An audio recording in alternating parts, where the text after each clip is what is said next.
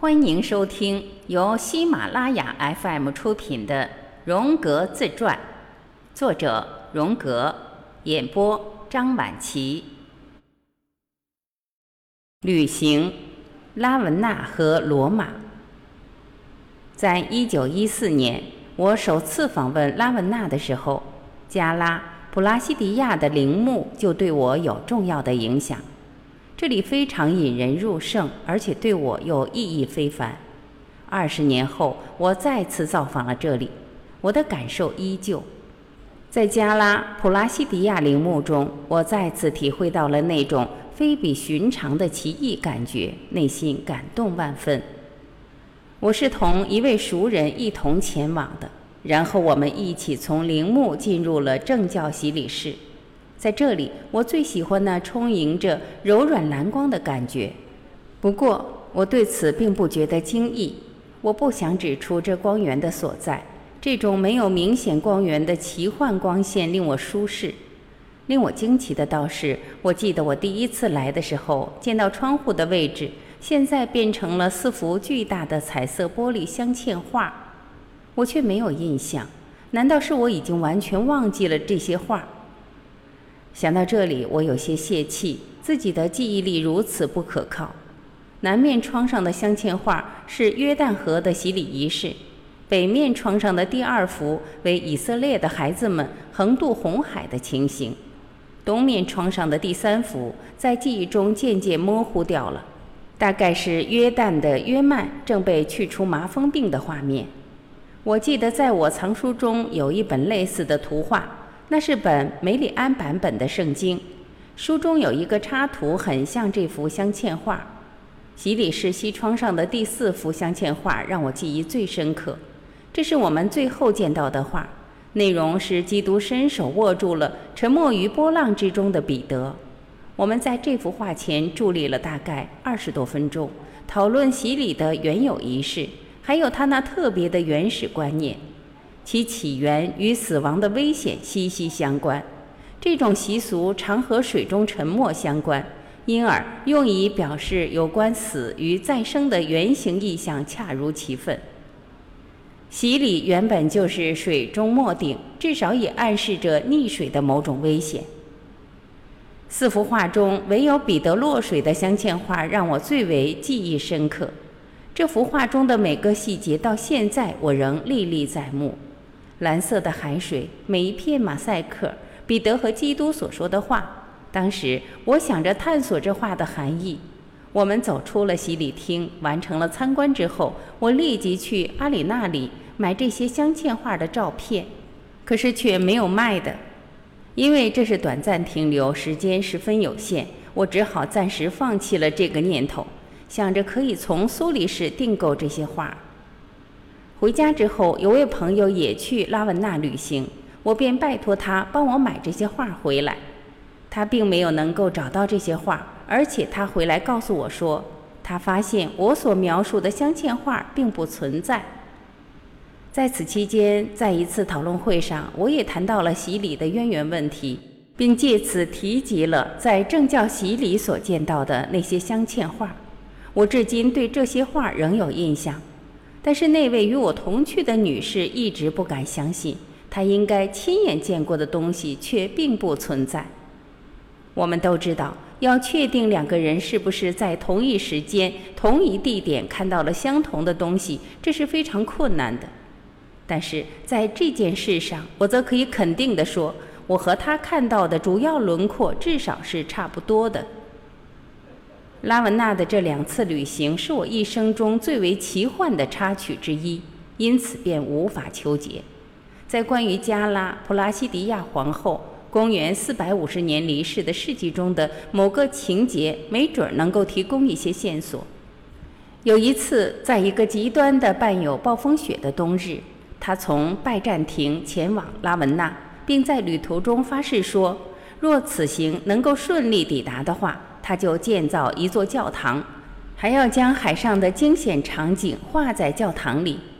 在他抵达目的地之后，便实现了誓言，在拉文纳建造了圣乔万尼教堂，并且用镶嵌画加以装饰。在中世纪早期，由于大火，圣乔万尼教堂及其镶嵌画被毁灭一空。但是，加拉普拉西迪亚乘船渡江的草图却可以在米兰的安博罗西安娜教堂里面见到。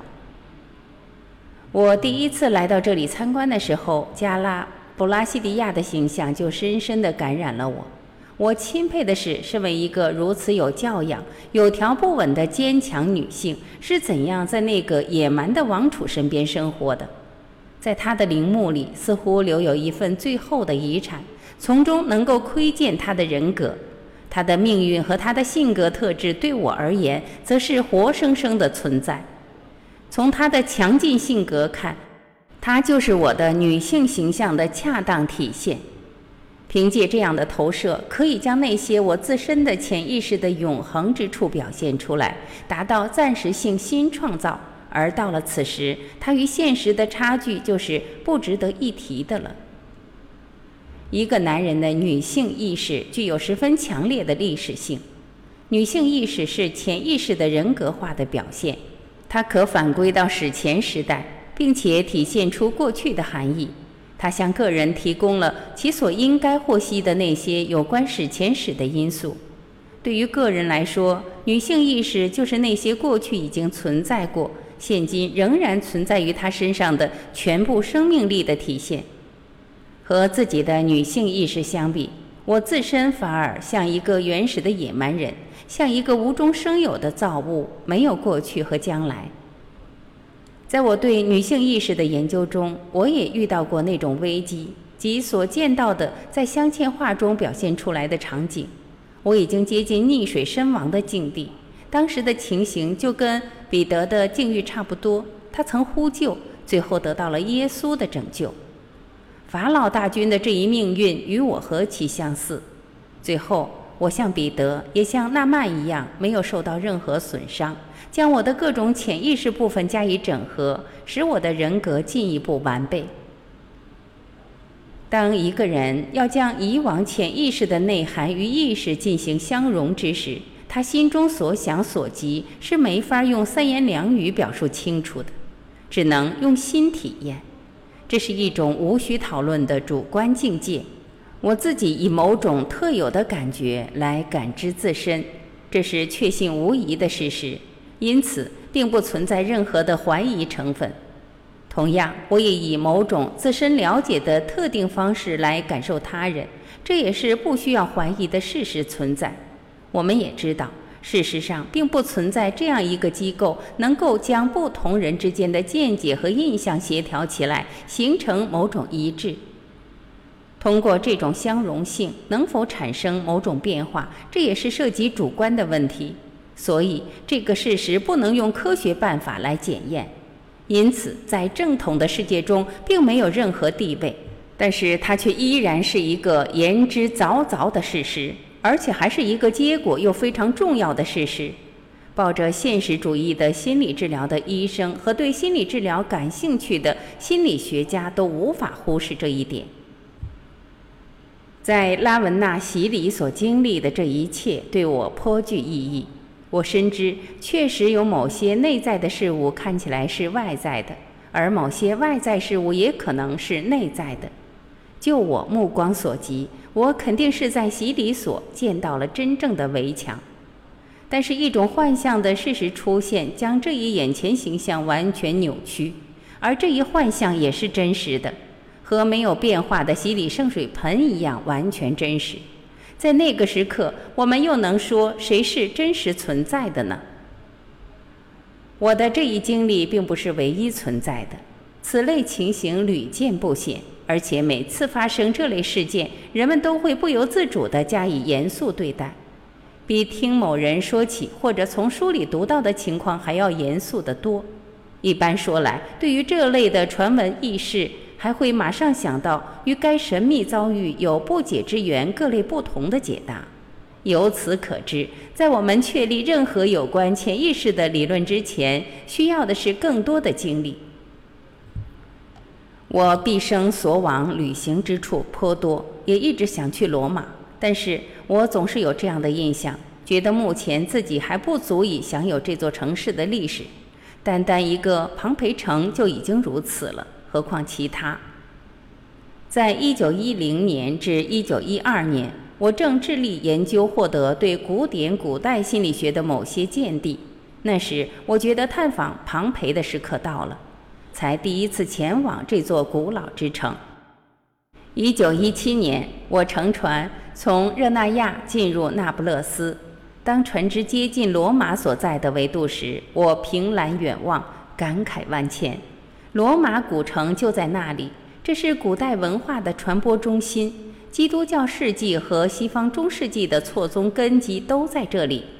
现在这里依然留有古典世界的辉煌业绩和残忍冷酷。我十分钦佩那些将去罗马比作如同身处巴黎或伦敦的人们。虽然罗马可以和其他城市一样从美学的角度加以欣赏，但是若你来到这里，在而今仍然萦绕着灵魂的地方，每行走一步都会产生触动之时，你也会渐渐深陷其中。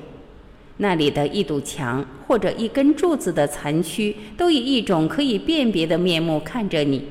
若有这种感觉，此行就不同一般了。而在庞培，便发生了以往从未见到过的景象，那些不断出现的意识，那些无法解答的问题。我虽想找出答案，但是却仍然无能为力。在我的垂暮之年，一九四九年，我本想再次实现这一愿望，但是在买票的时候，我突然昏了过去。此后，前往罗马的各类计划便就此搁浅了。本集播讲完毕，感谢您的收听。